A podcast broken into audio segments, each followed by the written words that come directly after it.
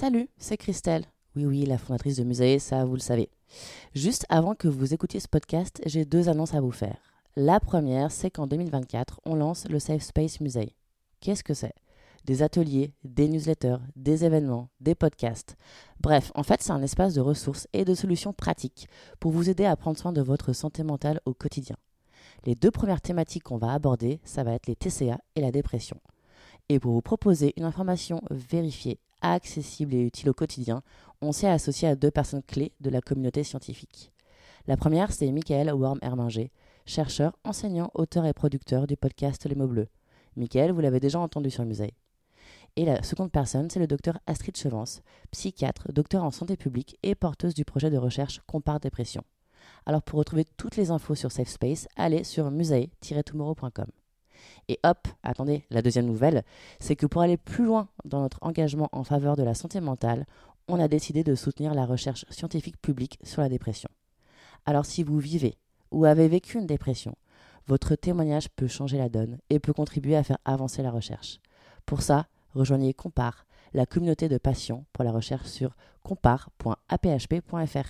Allez, je vous laisse. Bonne écoute.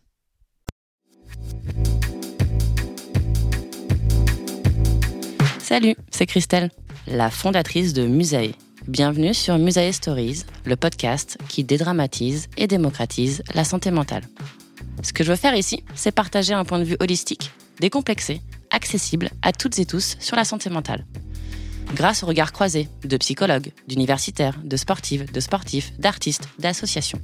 Musae Stories est un porte-voix pour les personnes engagées et touchées par la santé mentale, car prendre soin de notre santé mentale est un engagement durable et citoyen.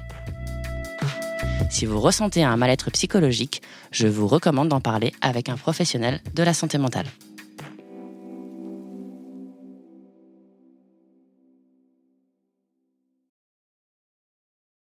Je fais souvent ce rêve étrange et pénétrant D'une femme inconnue d'un homme inconnu et que j'aime, et qui m'aime, et qui n'est chaque fois ni tout à fait le même, la même, ni tout à fait un autre, une autre, et même. et me comprend. Car elle me comprend, ce rêve bleu. C'est merveilleux. Ok, on va arrêter là parce que là, je Ouais. pense qu'on va virer au cauchemar. Je te trouve un petit peu dur avec ma tessiture de voix, mais je comprends. Salut tout le monde, voici un nouvel épisode de la zone grise, hosté avec Laure et Elisabeth Roussel. Salut Laure, Salut Christelle, ça va? Ça va et toi? Ouais, je te le donne en mille. On parle de quoi aujourd'hui? On va parler de l'espace du rêve et aussi celui du cauchemar. Oui, alors euh, moi j'ai fait une newsletter à ce sujet pour euh, parce que ça m'interroge et que je, fais quand même pas mal de rêves moi. C'est un petit peu voilà un roller coaster euh, émotionnel la nuit pour moi parce que je m'en souviens beaucoup du moins et donc du coup je me suis interrogée dessus. J'ai fait quelques petites recherches, j'ai écrit une newsletter. Pourquoi, selon toi, c'est important de parler de rêve au regard de la santé mentale? Quels sont les liens?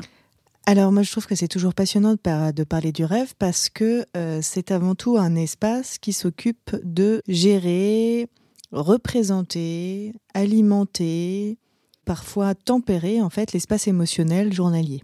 Journalier ou bien en fait d'accompagner les émotions qui ont été ressenties euh, sur la semaine précédente, les mois précédents, parfois les années précédentes.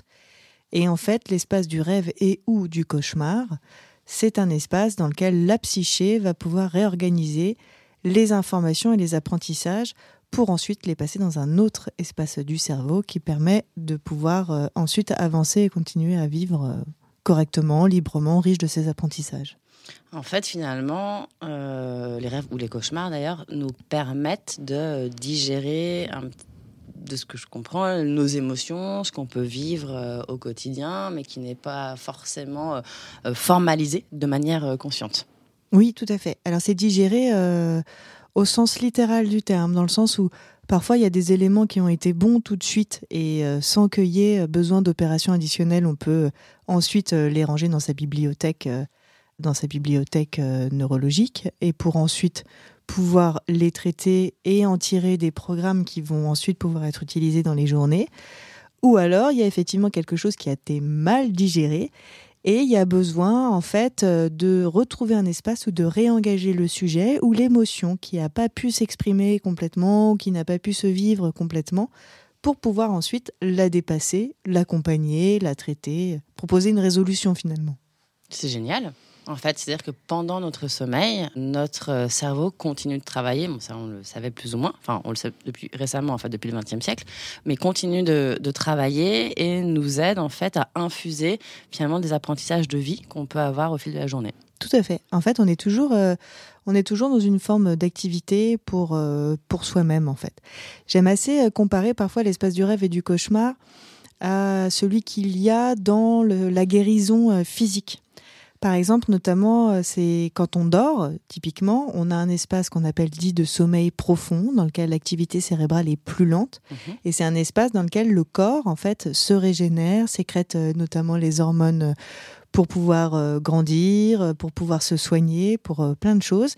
Et finalement, une fois que cette partie-là de la nuit est passée, donc il y, a plusieurs phases de sommeil, hein, et en fait chaque phase de sommeil, il y a du profond et du paradoxal, mais en début de la nuit, il y a surtout du profond. Et une fois que le corps est ressourcé, c'est plus le temps du, sommeil paradoxal, le temps du rêve. Et en fait, ce sommeil paradoxal permet à la psyché, elle aussi, finalement, de mettre en place les processus qui va lui permettre de se réparer, traiter, gérer euh, et peut-être parfois proposer des résolutions sur des choses qui n'ont pas pu se vivre dans la journée. Et puis encore une fois, si c'est bien vécu, bah parfois c'est bien agréable simplement de le remettre en scène pendant la nuit pour le ranger au bon endroit. Les Anglais, ils ont un autre terme pour euh, définir le sommeil paradoxal qu'ils appellent le rapid eye movement. REM, en fait, pendant lequel apparemment euh, on serait quand même dans un, dans un sommeil euh, où les grands muscles seraient relâchés, mais les petits muscles en fait seraient encore et notamment euh, les yeux, qui vibreraient de manière assez, assez rapide, et on serait assez proche finalement de l'état d'un animal paralysé à son froid, qui a des espèces d'hallucinations. Et c'est un sommeil qui reviendrait, bah, comme tu le dis, bah, de manière régulière, mais surtout après le sommeil profond où on est, euh, régénéré. Ouais. Oui, oui, bah c'est pour, pour rebondir là-dessus. Qu'est-ce que qu'est-ce que c'est en fait à ce moment-là? C'est-à-dire que le corps, quand il dort, il a donc cette phase de sommeil profond dans lequel il y a des parties du cerveau qui sont moins engagées, qui permet au corps d'être complètement relâché. Pendant ce temps-là, le corps ne s'occupe que dans le corps justement, et puis euh, là où euh, il y a de l'inconscient qui aurait besoin de, de, se mettre en mouvement, voilà, ça ne se fait pas. Mhm. Et dans cette euh, période de dite REM ou de, de paradoxe, en fait, le sommeil paradoxal ce qui se passe, en fait, c'est que d'autres parties du cerveau sont très engagées. Au contraire, et notamment, bah, le corps humain, il est fait pour faire que quand il est face à tel type d'image ou tel type de son, bah, le corps réagit. Or, pour éviter que tu puisses te lever en dormant et alors que tu rêves que tu es en train de te balader euh, le long du canal Saint-Martin, pour que tu restes dans ton lit, le corps sécrète une hormone qui fait que tu vas pouvoir rester comme paralysé en fait euh, dans ton sommeil. C'est pour ça aussi qu'il y a des gens, parfois quand il y a un petit défaut euh, de cette hormone, quand ils se réveillent le matin, leur euh, conscience en fait se met en alerte, euh, ils mhm. ouvrent les yeux mais leur corps n'arrive pas à bouger, encore on appelle ça la paralysie du sommeil parce qu'en fait juste il faut que le temps que l'hormone puisse un peu se dissiper pour que le corps puisse reprendre son bon fonctionnement. Bon ça arrive à certaines personnes mais c'est c'est pas c'est pas pour tous. Donc pendant que tu rêves, tu as des parties du cerveau qui sont engagées comme si tu étais en train de vivre euh, les événements. Mhm. Et pour certains, en rêve lucide, on en reparlera tout à l'heure, il y a vraiment la sensation de vivre réellement ces moments-là. Pour autant, une autre partie euh, du fonctionnement du corps humain est engagée pour que tu puisses rester bien allongé dans ton lit. D'accord. Alors, tout ce dont on se parle qui, de l'analyse de nos nuits et de notre, du fonctionnement cérébral de notre cerveau pendant notre sommeil, c'est quand même relativement récent. Euh, ça date euh, du XXe siècle avec notamment le, le, psychiatre allemand Hans Berger qui a réussi à fixer des électrochocs sur le cuir chevelu de certains de ses patients et donc du coup d'analyser justement ces différentes phases de, sommeil dont, tu parlais, paradoxal, sommeil profond, etc. En revanche, ce n'a pas toujours été le cas. Quand on, lorsqu'on parle des rêves, et souvent on a tendance à voir les interpréter, c'est Sigmund Freud qui euh, a un petit peu quand même bousculé finalement la psychanalyse en proposant justement une analyse euh, des, euh, des rêves. J'ai l'impression que on s'en est un peu éloigné.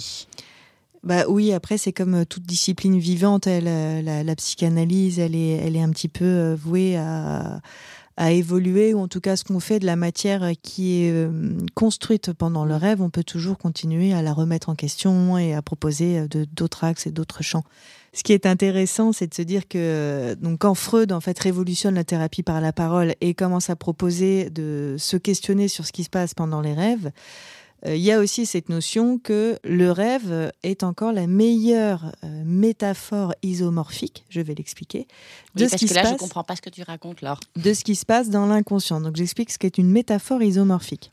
Euh, l'isomorphisme, ça nous vient en fait de, de cette notion euh, qu'il y a en biologie qui dit que parfois tu as euh, un ensemble d'éléments qui sont autour d'une structure et que parfois en fait le fait de bouger ces éléments fait que ça change un peu la structure, mais pour autant c'est constitué de la même manière ça pourrait être insupportable pour la psyché de revisiter en rêve exactement tel qu'il a vécu ses émotions en remettant en scène les choses exactement telles qu'on les a vues dans la journée. Donc la psyché, elle crée une métaphore, l'inconscient, le langage de l'inconscient, c'est la métaphore. L'humain va créer métaphoriquement, en bougeant un peu ces éléments, une autre manière de représenter ce qu'il a vécu et ce qu'il a, et ce qu'il a eu comme émotion dans la journée. Donc c'est pour ça qu'on parle d'isomorphisme. D'accord. Et c'est passionnant parce qu'effectivement, il n'y aura jamais meilleur que la personne pour elle-même pour pouvoir créer métaphoriquement la représentation de ses ressentis profonds. Parce qu'on a encore un vocabulaire beaucoup trop pauvre pour dire euh, comment je me sens aujourd'hui. Ce sera jamais euh, finalement plus précis que de dire un jour où tu te sens pas très bien, un peu humilié, je me sens comme un chaton mouillé euh, au bord d'une autoroute. Et en fait, euh, Freud amène cette notion-là, et ensuite, il croise ça avec les notions de culture et d'inconscient euh, collectif, qu'on va avoir aussi avec euh, les travaux de Carl Gustav Jung. Et après, ce qui est intéressant, c'est de se demander bon, est-ce que effectivement, quand je rêve d'un train qui rentre dans un tunnel, est-ce qu'il s'agit vraiment de mort? Hmm. euh, C'est comme ça qu'il y a euh, qu'on interprète ce symbole-là dans certaines approches, ou est-ce que au final, ça ne veut pas dire complètement autre chose C'est juste que isomorphiquement, pardon, comme j'ai pris le train aujourd'hui, c'est comme ça que ça m'est venu. Ouais. Donc par rapport à est-ce qu'on s'en éloigne ou pas, il y aura toujours euh, bah, des gens qui seront de cette obédience et qui seront euh, euh, très touchés et très émus par ce type d'interprétation. Et si ça leur parle et que ça les fait vibrer, alors tant mieux. Mhm. Et puis on peut dire aussi, bah peut-être ça dépend où tu as grandi, parce qu'il y a peut-être d'autres endroits dans lesquels de toute façon tu n'as jamais vu un train. Oui, ça dépend de tes référentiels communs, de ta culture. J'imagine qu'on ne rêve pas des mêmes choses à Pontarlier qu'à Mexico, euh, qu'à Helsinki. Enfin, voilà. Exactement. Bah, il y, a vraiment, en plus, quand on est sur les symboles, parce que du coup, le rêve, c'est le, le symbole, il y a vraiment parfois des symboles qui sont très forts dans certaines cultures et qui sont complètement opposés, euh, opposés ailleurs. Je pense notamment en Occident, le noir pour le deuil et le blanc pour euh, la paix, la félicité, le mariage. Euh, à l'autre côté euh, du monde, le blanc, c'est la couleur du deuil. Donc, euh, en fonction de là où tu nais, ça n'aura pas forcément la même symbolique et la même charge émotionnelle. C'est en ça, entre autres, que notre ami Sigmund a ses limites. Enfin, pas que. Parce qu'on connaît sa réputation, là aussi, à Sigmund. Oui, hein c'est vrai, c'est vrai. Rappelons que, que Sigmund avait des petites addictions, des petites dépendances. Voilà. Euh, alors, est-ce que de là à dire qu'il a, du coup, cette grande théorie autour du rêve est liée à sa redescente de cocaïne, je ne sais pas. mais, euh, mais bon, en tout cas, euh, voilà, ce n'est pas que farfelu, c'est-à-dire que c'est, il y, a plein de gens pour qui c'est extrêmement pertinent et il y a probablement, comme pour tout, beaucoup de vérité. Après, il y a d'autres approches, par exemple en approche euh, ericksonienne. Moi, je, suis, je viens plutôt de cette obédience, de cette obédience-là. Nous, on, considère que, euh, bah, par exemple, il y a aucun livre d'interprétation qui nous permette de dire ce que signifie le rêve pour le sujet à sa place, en fait. Par contre, ce qui est intéressant, c'est de dire tiens, euh, lorsque tu rêves de cela, qu'est-ce que tu en fais? Est-ce que l'émotion elle est limitante? Est-ce qu'elle est porteuse? Est-ce que à un moment donné, tu restes bloqué? Dans ton rêve, et à ce moment-là, on apparaît de ça peut-être plus à un cauchemar, je sais pas. Nous, ce qu'on souhaite, c'est ramener du mouvement, en fait. Et pour mieux comprendre, j'aimerais qu'on écoute du coup un témoignage qu'on a eu euh, et qu'on en reparle juste après, ensemble. Dernièrement, il m'est arrivé quelque chose d'assez drôle, euh, arrivé à plus de 40 ans et devoir euh, passer par une opération, une circoncision pour le coup, ce qui entraîne, bon, on va dire, des, une première semaine assez douloureuse et en notamment des, des érections nocturnes difficiles, dirons-nous. Euh, ce qui est très drôle, c'est que moi qui me souviens jamais de mes rêves, il y a peu, euh, du coup, euh, dans une position où je ne peux pas trop rêver, je me suis, j'ai fait un rêve très érotique pour le coup et très intense. Et on va dire que le réveil a été particulièrement douloureux. Avec euh, au réveil une douleur et dans ma tête, non, stop, stop, stop, arrête de rêver, arrête de rêver, arrête de rêver. C'était assez drôle. Voilà, donc là on vient d'écouter un témoignage assez, euh, assez fort. Euh, Qu'est-ce que ça raconte Alors, selon toi? alors, moi, c'est comme pour tout. Bah, déjà, merci, euh, merci beaucoup à cette personne pour ce témoignage parce que c'est très intime. Comme de manière générale, on vous remercie tous lorsque vous nous envoyez des, des audios. C'est vraiment très chouette de participer comme ça à la création de, ce podcast. Et là, en plus, celui-là, il est particulièrement intime. Alors, moi, ce que je trouve, ce que je trouve génial, c'est que cette personne qui nous partage ce, témoignage, en fait, elle est donc euh, dans une situation euh, physique particulière dans laquelle il y a justement plutôt une interdiction à avoir une émotion qui pourrait générer cette, cette érection. Et c'est très sympa parce que ça surfe avec l'interdit. C'est-à-dire qu'à un moment donné, il y a le rêve en lui-même qui génère l'émotion, qui génère du coup la réponse du corps. Et puis il y a le contexte dans lequel ça, ça se joue. On pourrait très bien se demander si euh, cette personne, dans sa sexualité par exemple, elle n'est pas déjà en émotion avec des choses qui sont un petit peu tabous ou des choses qui sont un peu transgressives. À quel moment le goût de l'interdit vient se rejouer à cet endroit-là? Est-ce qu'il euh, y a euh, une félicité aussi qui se met en place? Est-ce qu'il y a quelque chose qui reprend le dessus? Et on pourrait dire, tiens, dans la, dans la forme globale, en plus quand il en parle, on l'entend, y a, à la fois il y a de la douleur, mais il y a à la fois il y a du rire. Et d'ailleurs, on dit Eros et Thanatos sont très très proches. Donc on est vraiment dans un endroit dans lequel bah, on a peut-être surfé avec une pathologie, avec une forme de douleur, et pour autant, c'est à cet endroit-là qu'il y a du plaisir pourrait pas se demander est-ce qu'il y aurait pas un peu de BDSM là-dessous? Je ne sais pas. Mais là, c'est un peu sauvageon hein, ce que je fais comme, euh, mm. comme, euh, comme. Et typiquement, en fait, il faudrait lui demander à lui euh, ce qu'il en fait. Mais pour reboucler avec ce qu'on disait juste avant d'écouter ce témoignage, ce qui est intéressant aussi dans les rêves, c'est que voilà, il raconte quelque chose qui est peut-être enfoui au fond de nous ou qu'on a vécu. Pour reprendre le disciple, enfin disciple, enfin en tout cas l'ami ou ex-ami euh, bah, de Freud, Sigmund, Karl, Gustav Jung, qui du coup s'est un peu affranchi justement de cette notion un peu d'interprétation littérale en fait euh, du rêve en disant voilà tel symbole égale telle euh, telle interprétation possible. Lui, ce qu'il dit c'est que les rêves ne trompent pas, ils ne mentent pas, mais par contre ils ne déforment pas ni ne déguisent. Ils cherchent en fait à exprimer quelque chose que l'ego de manière générale, ne sait pas et ne comprend pas, euh, qu'il ne sait pas formuler justement avec euh, le champ des possibles, les adjectifs, euh, les référentiels en fait qu'on nous a appris pour exprimer nos émotions. Est-ce qu'en fait, finalement, les rêves ou les cauchemars, c'est un supplément d'âme par rapport à ça? Un supplément d'âme ou une autre grille de lecture Ouais. je, je, je sais pas, peut-être, c'est ce qui, on en revient toujours à, il est toujours extrêmement difficile de d'étudier, d'analyser, de nommer un, ses émotions, puis deux, ses combats et ses tiraillements intérieurs. Et si on revient à l'idée que, en conscience ou dans sa vie de tous les jours, on fait quand même appel à des filtres individuels, euh, éducatifs, socioculturels, qui font qu'il y a peut-être des choses qui sont difficiles à dire, à assumer ou même à accepter ou à voir, euh, il y a cette notion de parfois le rêve sert à, comme un signal en fait, c'est comme un warning. Oui, exactement. C'est un peu peut-être qu'on peut avoir dans le, dans le rêve récurrent, par exemple. Mm, mm. Il y a quelque chose que tu prends pas en charge ou tu fais l'autruche. Euh, d'ailleurs, c'est rigolo parce que en fait, l'autruche, c'est un animal qui est réputé pour ses moments de, de conscience modifiée, en fait. Comment ça? Bah, C'est-à-dire que donc l'autruche, on la connaît quand elle met la tête dans son trou. Donc c'est un moment où elle sommeille, où elle fuit un peu parfois la réalité. Parfois on dit quand t'as peur, tu mets la, tête dans le trou comme une autruche. Mm, mm. Mais c'est aussi un animal qui est capable de grands états de transe en fait. Ah c'est de la conscience pure parfois. Bah, c'est pour ça aussi qu'on se dit, euh, parfois t'as l'impression qu'elle a deux neurones qui se touchent parce qu'en fait elle est en, elle est en stupéfaction. Elle a un petit moment de suspension dans l'espace. Je ne verrai plus jamais les autruches de la même manière.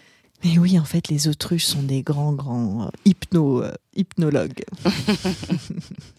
tu parlais de, de sirène. Ça me fait penser euh, au fait que le sommeil paradoxal, ferait justement taire la sirène du cerveau, c'est-à-dire l'amygdale, cette partie du cerveau qui est activée en cas de, stress et d'anxiété. C'est un institut néerlandais qui fait des études sur le rêve et, le cauchemar qui en parle et c'est en ça que ça pourrait nous aider à digérer euh, nos émotions.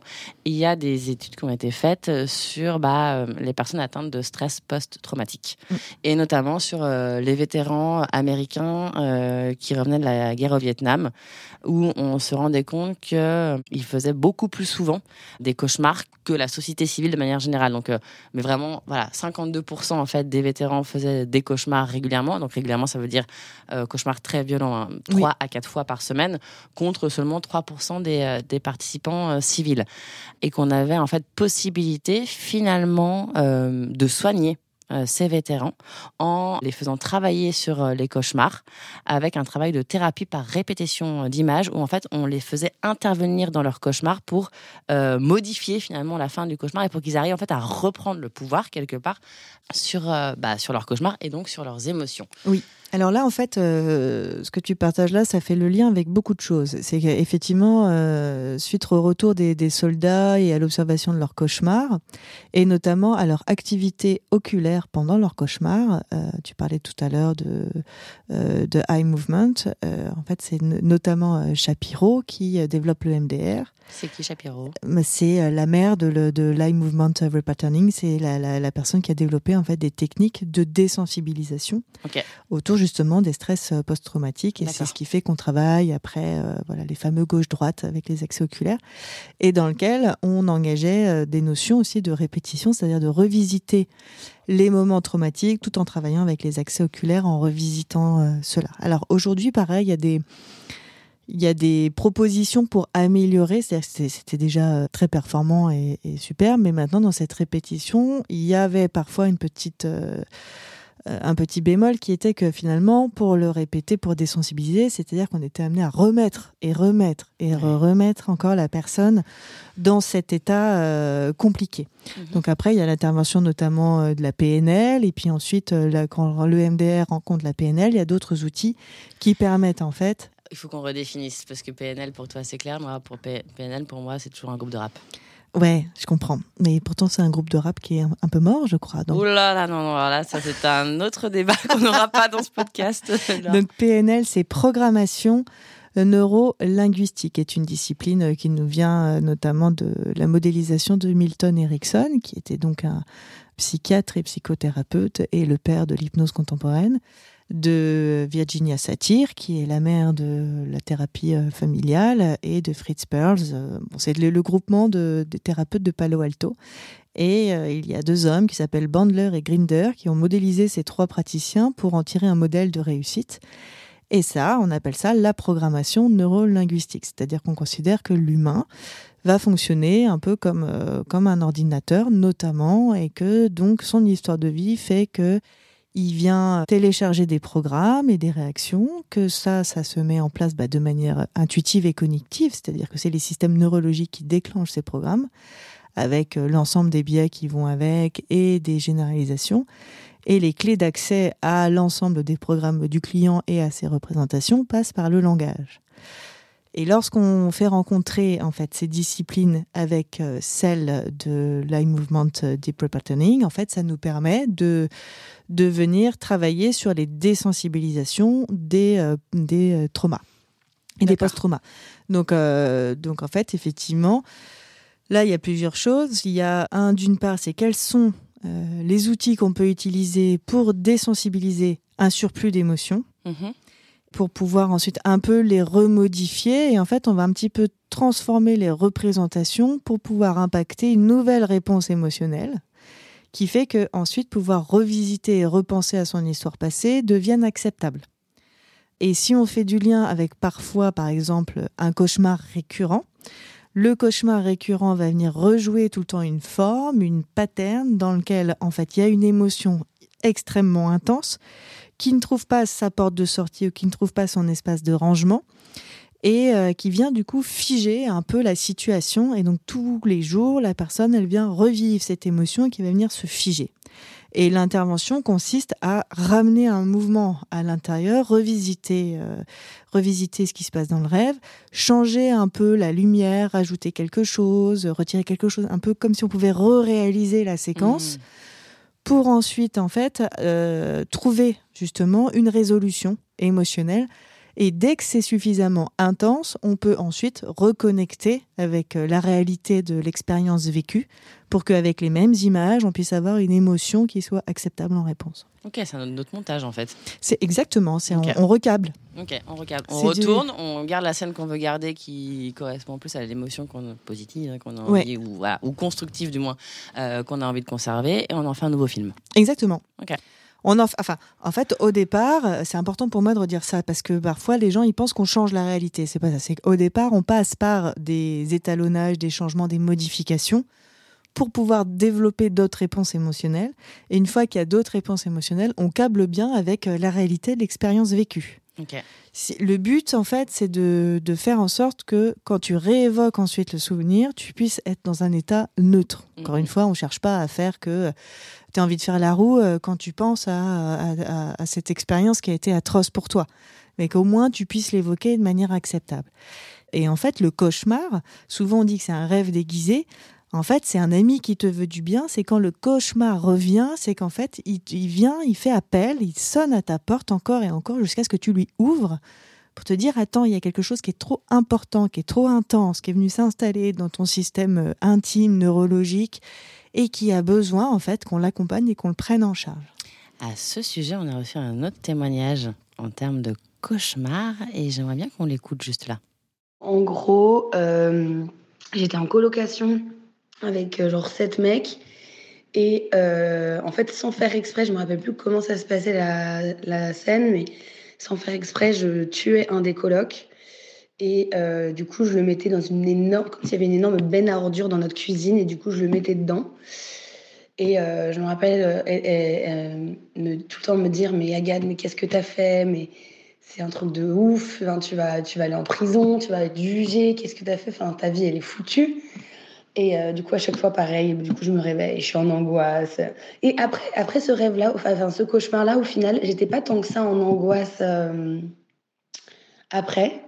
J'étais plutôt en mode soulagée, au final, de me dire c'est pas la vérité, Agathe, t'as tué personne, euh, tu vas pas aller en prison. et du coup, là, c'est vrai que c'était pas, des, pas exactement le même sentiment, c'était plutôt. Être soulagée de me dire euh, putain c'est bon là t'es dans la vie réelle t'es dans la vie réelle. Bon tu te demandes quand même si t'as pas tué quelqu'un au réveil mais mais, mais plutôt. Qu'est-ce qu'il nous raconte ce cauchemar? Alors moi, je savais pas qu'avec euh, des billes, euh, effectivement, on, pu- on pouvait euh, euh, maltraiter Ouais, je- des je- gens, mais qu'est-ce que ça... Voilà. Mais voilà. Je, je pense que c'est encore une personne qui a trop lu Joseph Joffo quand il était en primaire et qu'un sac de billes ne fait pas que du bien. Ah là. Mais oui, c'est ça. Non, mais euh, oui, non, mais en fait c'est pareil, c'est-à-dire que euh, moi je suis dans une approche où je vais pas traduire pour la personne ce que ça signifie.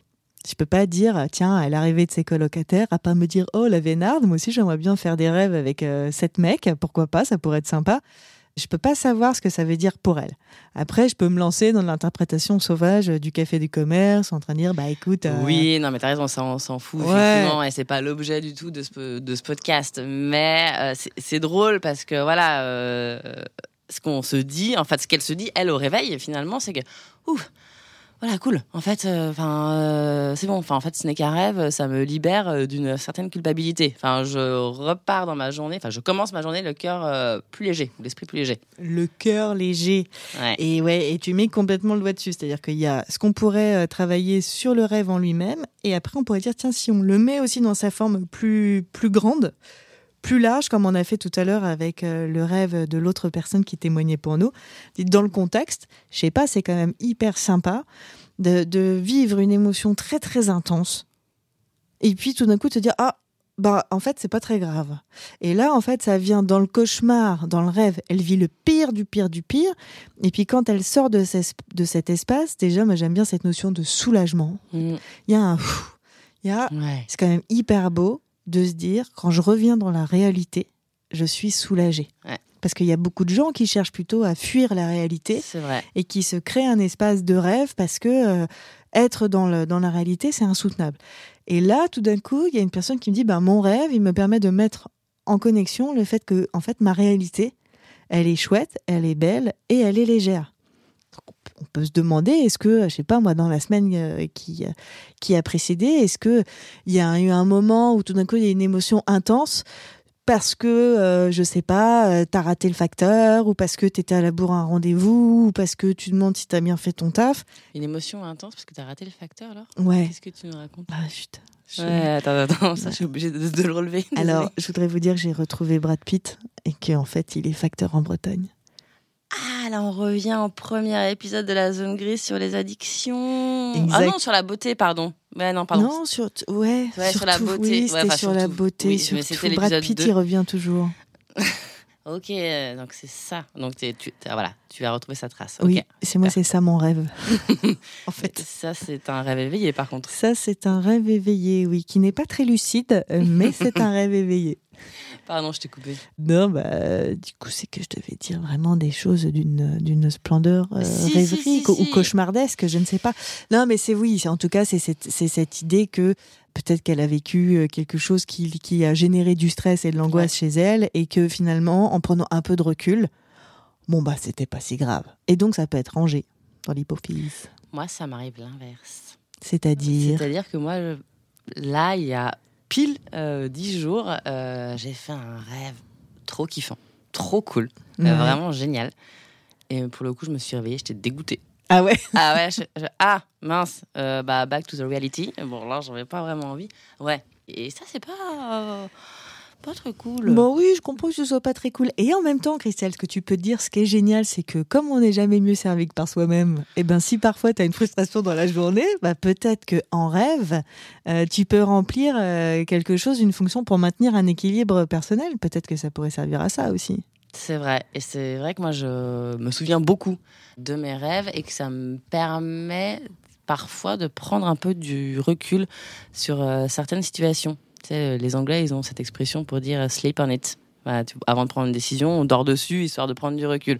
Et j'avoue que moi, ça marche pas mal et j'ai pris le pli euh, depuis trois ans, euh, histoire de me décharger euh, de mes nuits agitées à cause de mes rêves, d'écrire, d'écrire directement le matin. Et ça me permet, ouais, voilà, de faire un, vrai reset et hop là, de démarrer la journée plus légère. Est-ce que quand tu écris tes rêves, est-ce Mm. que tu es toujours en train de processer? Est-ce que tu améliores? Est-ce que parfois il y a des, des moments où tu continues en fait à contribuer à la résolution au moment d'écriture Peut-être, oui, peut-être. En fait, euh, je m'étais pas posé euh, la question. Non, mais là, du coup, je réfléchis effectivement en même temps que tu me- euh, que je réponds. Euh, je, alors, je ne processe pas sur le rêve en question, c'est-à-dire que je ne cherche pas à agir sur le rêve en écrivant. Je cherche effectivement à comprendre et à décharger. C'est plus ça. Ce qui est une forme d'action en fait en soi. Ouais.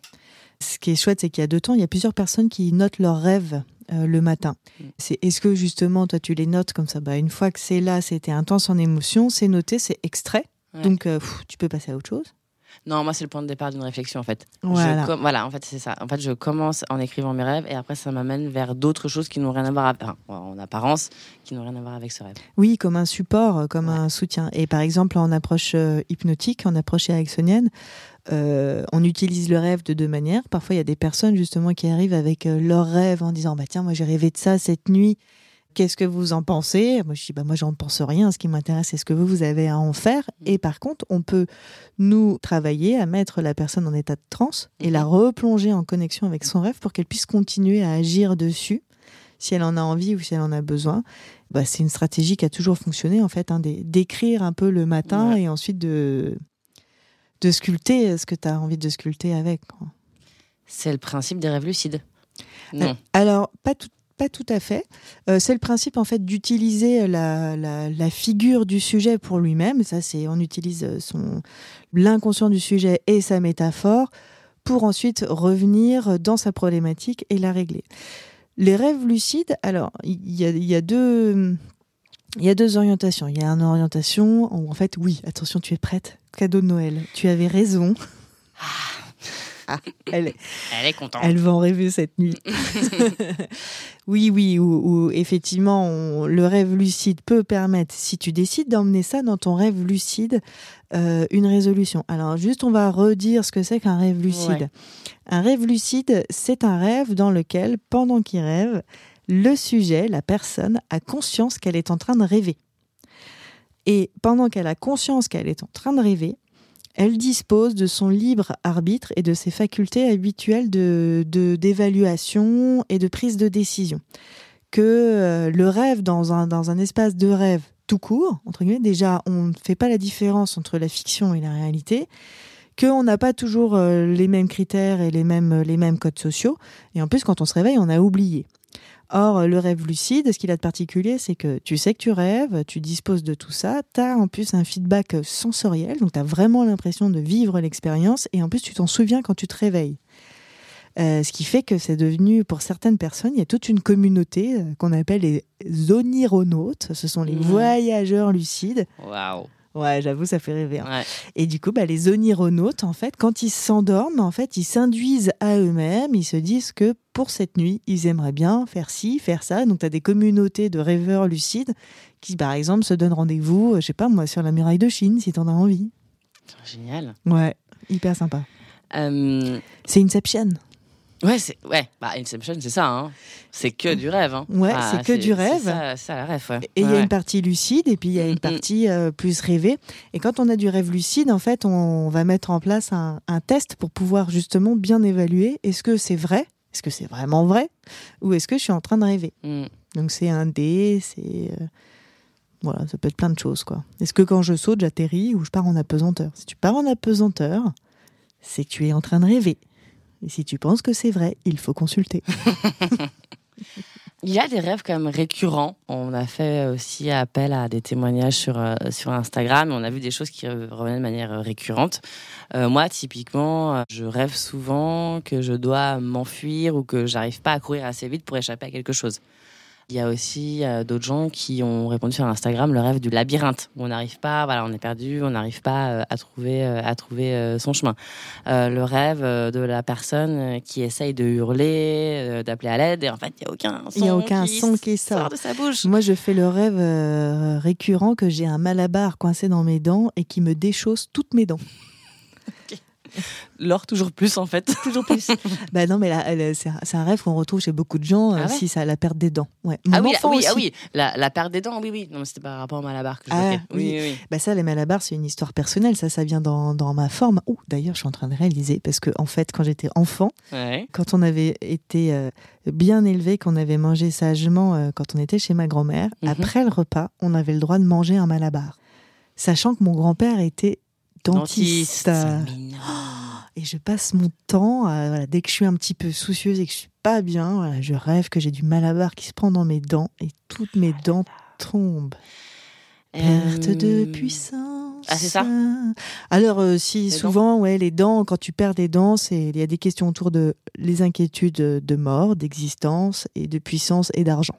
Ouais, enfin ça c'est ça dans notre civilisation, c'est ce qu'on disait au début. Enfin, voilà, euh, c'est ça. ça dépend, euh, euh, le labyrinthe, qu'est-ce que c'est Mais c'est quelle émotion ressentie. Après, on a le droit de se dire que voilà, quelqu'un qui essaie de crier parce qu'il est en danger. Yeah Pardon. crier. Voilà, ben, peut-être que nous, on aurait mieux fait d'être à faune sur ce coup-là, Euh, mais dont on n'entend pas l'appel, euh, on est tous en droit de se dire, euh, ok, quelle est l'émotion ressentie Ouais. quand il se passe ça Mm. Il y a quand même euh, une frustration, une, une sensation d'être transparente, de pas pouvoir être euh, soutenue, aidée, de pas être vue, regardée, entendue. Enfin, bon, voilà. Après, on peut faire tous les, toutes les associations libres possibles. Le labyrinthe, du coup, ça peut être de euh, chercher sa voie, euh, son parcours de vie, euh, de devoir prendre une décision. Enfin là, vraiment. De... Bah ça peut, oui, ça peut. C'est est-ce que est-ce que on se sent perdu dans quelque chose? Est-ce que dans le labyrinthe, est-ce qu'il y a un minotaure ou pas? Mm. Est-ce que du coup, il y, a une, y a une crainte fondamentale au milieu de ce, ce labyrinthe et que du coup, bah, euh, c'est peut-être euh, plus intelligent pour la psyché de mettre en place une métaphore qui fait que tu vas pas direct au Minotaure, t'as pas un tout droit. Tu passes d'abord des épreuves dans le labyrinthe qui te permettent de gagner en compétences avant euh, de, de, pouvoir tuer ou de pouvoir combattre ta peur principale. Ou est-ce que simplement, bah voilà, t'es vraiment paumé et puis en fait, euh, Mm. si c'est ça, si t'es perdu euh, dans un labyrinthe, et ben tu fais comme Adriana Carambeu, tu lèves la tête et tu regardes où sont les arbres. Ça, c'était dans une émission que j'avais vue. On avait vu que, que cette personne était extraordinaire d'intelligence. Et elle se sort du labyrinthe en levant la tête et là, elle voit la direction de la lumière et des arbres et c'est comme ça qu'elle se retrouve. Ok. Je m'attendais pas du tout à cette euh, ref, Laure. Tu m'as Ouais, je sais. scotché. C'est important d'avoir des références solides. Ah, bah, bah, attends, c'est une très bonne, euh, une très bonne référence. Dans un sondage aussi euh, qu'on a posé là sur Insta, les gens répondaient qu'ils faisaient plus de cauchemars que de rêves. Bon, après, je sais pas si la communauté musée est représenta- représentative, mais euh, Oui, et puis souvent, en fait, euh, qu'est-ce qui. euh, à moins que tu fasses vraiment un superbe rêve, c'est ce que tu me disais. Moi, je me suis réveillée l'autre jour, j'avais fait Mm. un rêve génial et Mm. du coup, euh, j'étais dégoûtée. Mm. Mais très souvent, en fait, on, on se souvient aussi de ce qui est le plus intense et qui va peut-être générer un, un encombrement. ouais. Donc, et puis c'est pareil, c'est on se souvient dont on se souvient. Cette phrase était vraiment euh, d'une euh, voilà d'une portée philosophique extraordinaire. Merci pour ce moment, une énorme production. Euh, Mais c'est dire c'est que dans l'ensemble des rêves qu'on fait dans la nuit, euh, en réalité, on s'en souvient que d'une micro partie. Ouais. J'évoquais tout à l'heure euh, le- les cycles du sommeil. Donc il y a une phase d'endormissement, une phase de sommeil profond, une phase de sommeil paradoxal. Dans ces différentes phases, il y a des activités euh, neurologiques qui sont différentes, qui engagent donc des parties du cerveau qui sont différentes et des réponses différentes. Mais en, gros, ce cycle-là, il y en a entre 4, 5, voire 6 pendant la nuit qui durent une heure et demie. Donc certes, sur ton premier cycle, tu as fait très peu de sommeil paradoxal, mais tu en as fait un petit peu. En gros, pour ceux qui se couchent vers 22-23 heures, ça veut dire que ce cycle-là, l'espace du rêve, il est vers 1 heure du matin. Ensuite, on a un autre euh, bah, vers 2h30, puis un autre vers 4h, puis un autre vers 6h30. Et c'est de plus en plus long. Donc toi, tu te, te- souviens que du paradoxal du matin, en fait. Ou parfois, tu en as qui ont les réveils de milieu de nuit. Et bon, bah voilà, on se, souvient de ce qui a généré une grande intensité émotionnelle. C'est toujours... euh, Ouais, c'est. On se souvient effectivement de ce qui nous a marqué émotionnellement. Après, on se souvient pas de tout. Oui, oui, oui, oui. Après, il y a des choses pour lesquelles euh, t'as pas une émotion de ouf, mais pour autant, tu as eu de la formation et tu as besoin quand même de ranger dans ta tête euh, comment tu fais pour te rendre au studio d'enregistrement, par exemple. Expérience vécue. Expérience vécue. Et récemment, Et voilà, je rêve de tram toutes les nuits quand je dois enregistrer la zone grise. au studio module. Toi, t'avais un cauchemar à nous raconter? Un cauchemar à. Euh, Non. Eh ben non. parce que Christelle Tissot ne fait pas de cauchemar. Elle ne fait que des rêves depuis qu'elle travaille avec moi. En toute détente. en toute détente. Exactement. Ouais. Euh, c'est important du coup de bien dormir pour préserver sa santé mentale. Enfin, ça. Ah, c'est un, c'est un fondamental, absolument. Tu as raison. C'est-à-dire que si, si, voilà, si tu dors pas, bah, tu cicatrises pas de tes plaies euh, physiques, et si tu ne dors pas, tu ne ranges pas non plus euh, Ta tes- chambre. ta, ta chambre, ta chambre intellectuelle et émotionnelle.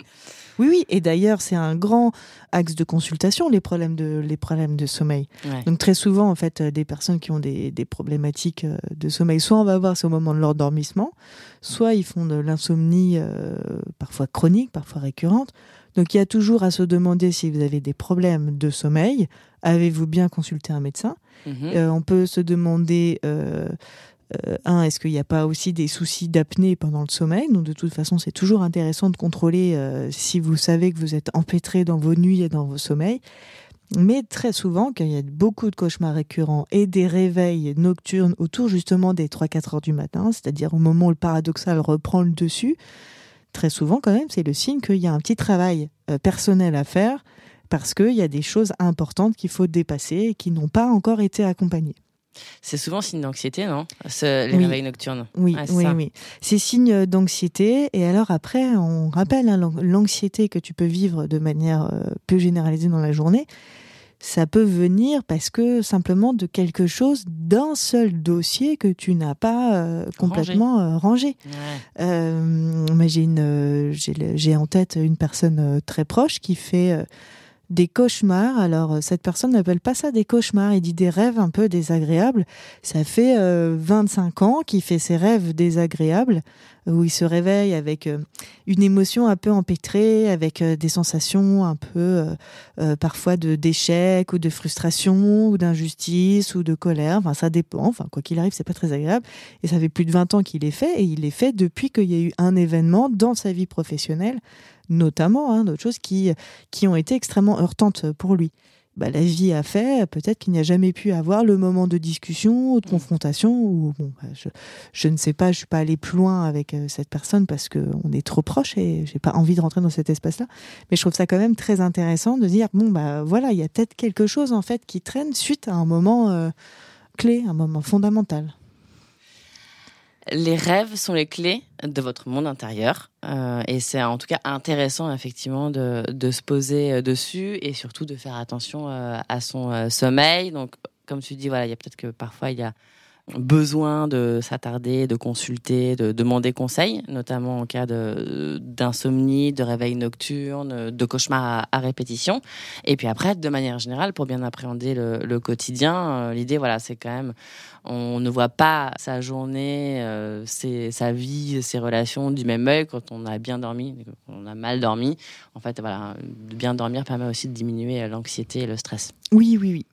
Oui, on a parce qu'on gère les émotions encore une fois, puis surtout aussi on, on, banque en point d'énergie. Hein. Et j'aimerais bien euh, partager euh, une petite histoire qu'on enseigne beaucoup en thérapie brève, parce qu'il y a un, protocole hypnotique qui vient de cette histoire de rêve. Ça vient d'une tribu de, Malaisie qu'on appelle les Sénois ou les Sénoïs. Ça dépend de qui le dit. Mhm. Et en fait, eux, ils ont une coutume euh, que j'adore, c'est que lorsque l'un d'entre eux rêve, euh, cauchemarde, qu'une personne de la tribu a un geste ou une action négative à leur encontre ou réciproquement, en tout cas qu'au réveil, ils ont une, une, émotion négative en lien avec une personne connue de la tribu, quand ils se réveillent, ils vont voir cette personne et ils lui font un cadeau en la remerciant. Et en fait, c'est la tribu la plus pacifiste au monde. Ah, c'est génial comme histoire. Ouais. Et en fait, l'autre à ce moment-là est vu non pas comme un ennemi ou comme le porteur d'une mhm. émotion euh, dégradée, mais comme en fait le, représentant, l'ambassadeur d'une piste d'amélioration pour le rêveur. J'adore cette histoire. C'est hyper beau. On se fait des petits cadeaux. C'est beau. Et à propos de cadeaux, c'est quoi ton rêve, toi, ton, inspiration pour euh, la suite, pour l'année prochaine? Ou pour l'année surtout en, cours, puisque ça y est, c'est le début d'année maintenant. Ça y est, ça y est, c'est le début d'année. C'est quoi mon rêve? Oui, parce qu'il y a le rêve de la nuit, puis il y a le rêve d'une vie aussi. C'est quoi le rêve de ta vie? Wow. Oh là là, mais là alors, euh, tu me poses une colle. Non, non, mais le rêve de cette année déjà. Parce que moi, je suis euh, effectivement pas à pas. Le rêve de cette année, je pense que ça serait de m'installer à Bruxelles et de trouver mon rythme là-bas. Tout simplement. Tout simplement. Et toi alors? C'est quoi ton rêve? Bah moi c'est c'est de vivre avec toi, Christelle. oh non Le cauchemar Le cauchemar, elle, a, elle, elle voit défiler toute sa vie en disant Mais dans quelle partie de l'Europe je vais pouvoir vivre au-delà de Bruxelles pour être tranquille? Allez, allez, dormez bien. Allez, bonne nuit, bisous. Bonne nuit, Kikou.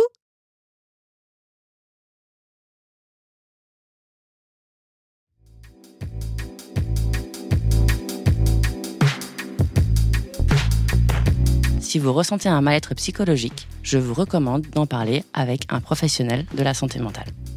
À très vite.